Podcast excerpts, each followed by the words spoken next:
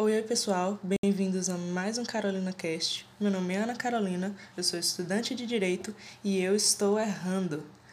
Hoje temos um convidado especial, Diogo Giesta, advogado e professor da FACAP, e eu perguntei para ele qual foi o erro que ele cometeu como estudante, mas só percebeu quando já estava advogando.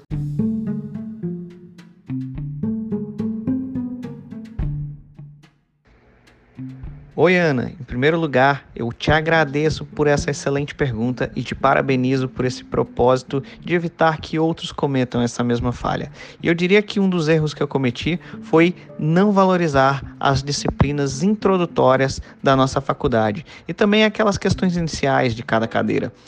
Bom, nós temos que o estudo das leis, ele é muito importante, é algo que nos enobrece, mas essas questões introdutórias, as disciplinas introdutórias, tais como filosofia, ciências políticas, sociologia, história do direito, é muito importante. As questões conceituais, as questões dos princípios e também das classificações das cadeiras é bem importante. Estudar direito é muito mais do que um curso de lei.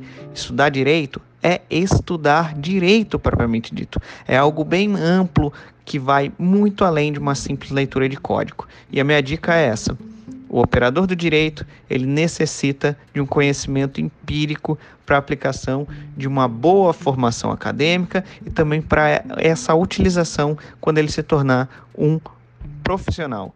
E fica aqui minha dica: foco nas cadeiras introdutórias e foco nas questões iniciais de cada disciplina. Obrigado.